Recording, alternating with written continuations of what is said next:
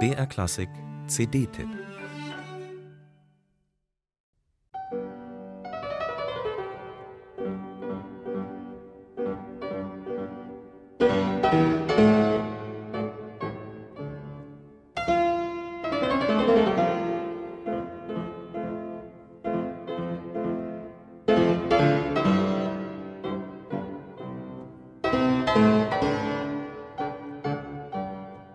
Kaum hatte Beethoven etwas fertig, war er auch schon unzufrieden. Es ging sicher noch besser, origineller, bewegender. Die sogenannte Mondscheinsonate zum Beispiel, nicht schlecht. Aber das Publikum hatte sie noch nicht ganz zur Kenntnis genommen, da schrieb er bereits an den drei Sonaten Opus 31. Gleich zu Beginn von Nummer 1 gibt er dem Publikum etwas zu knacken, das erste Thema. Kein Monument, auch nichts zum Nachsingen wie sonst meistens, Stattdessen klingt es am Anfang wie andere Stücke mittendrin. Kleinigkeiten nennt Ronald Brautigam diese kleinen und größeren Verstöße gegen die Schulbuchweisheit der Komposition. Sie machten Beethovens Sonaten so neu. Wenn einer von Beethovens Zeitgenossen diese Sonate geschrieben hat, dann hat es so geklungen.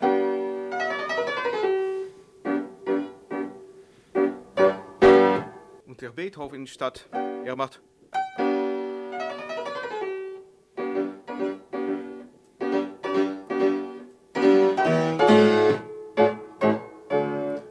linke und rechte Hand, die sind immer nicht zusammen. Plötzlich eine ganz falsche Tonart auch noch. Es ist voll dieser Kleinigkeiten.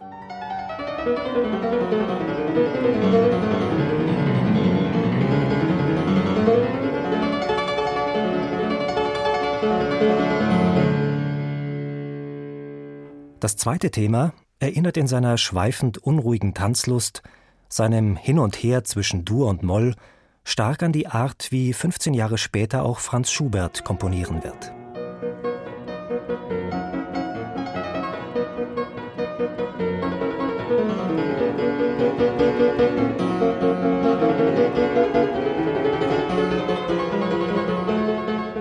Die Durchführung bringt nur das erste Thema.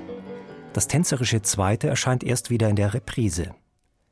Stattdessen nimmt in der Durchführung der zweite Teil des ersten Themas mit seinen schnellen, schakonhaften Sechzehntelläufen breiten Raum ein.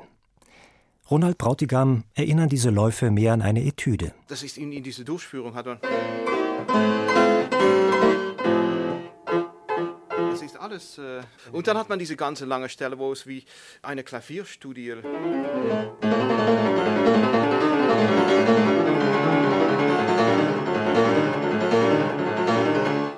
Das ist eine Etude. Und er hat wahrscheinlich so viele Amateure angehört, die seine Musik gespielt haben und die linke und rechte Hand nie zusammen gehabt haben, dass er eine ein Parodie gemacht hat darauf.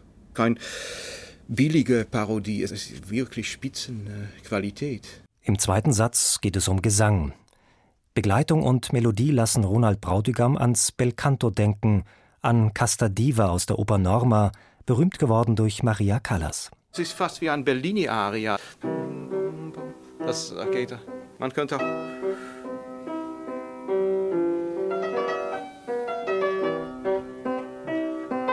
Es ist dieselbe Eleganz, Musik ancienne. Es ist ganz einfache Musik, aber es ist so schön.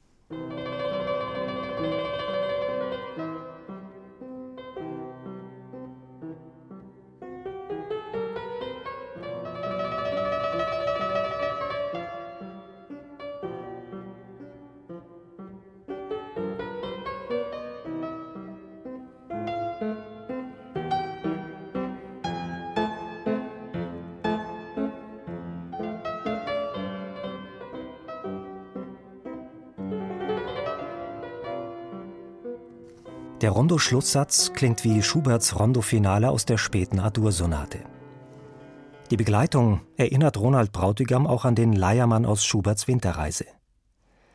Beethoven macht hier aus einfachstem und kleinstem Differenziertes und Großes. Aus einem kleinen Rondo einen vierteiligen Sonatensatz mit Schlusskadenz und Coda. Beethoven hatte Spaß am Spiel mit überkommenen Formen, er verwandelt sie zugleich ständig wodurch das Alte bei ihm immer wieder neue Wege findet. Es ist wie ein bisschen wie ein Dudelsach. Ding.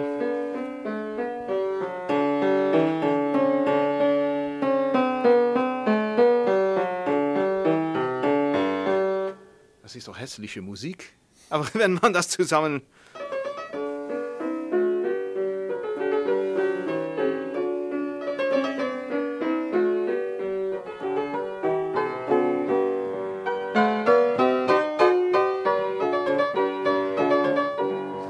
bisschen wie eine Leier, ein Drehleier. Ja, so, sowas. Wenn man sich diese linke Hand ansieht, das das fühlt für mich ein bisschen wie, wie, wie diese Jazzmusik, wo man ein Walking Bass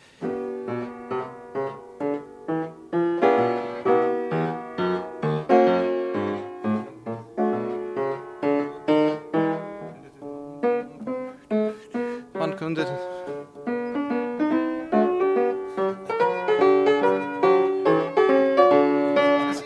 Man weiß eigentlich nicht, wohin die Musik geht. Es hat keine Richtung, es ist eine ganz freie Improvisation eigentlich.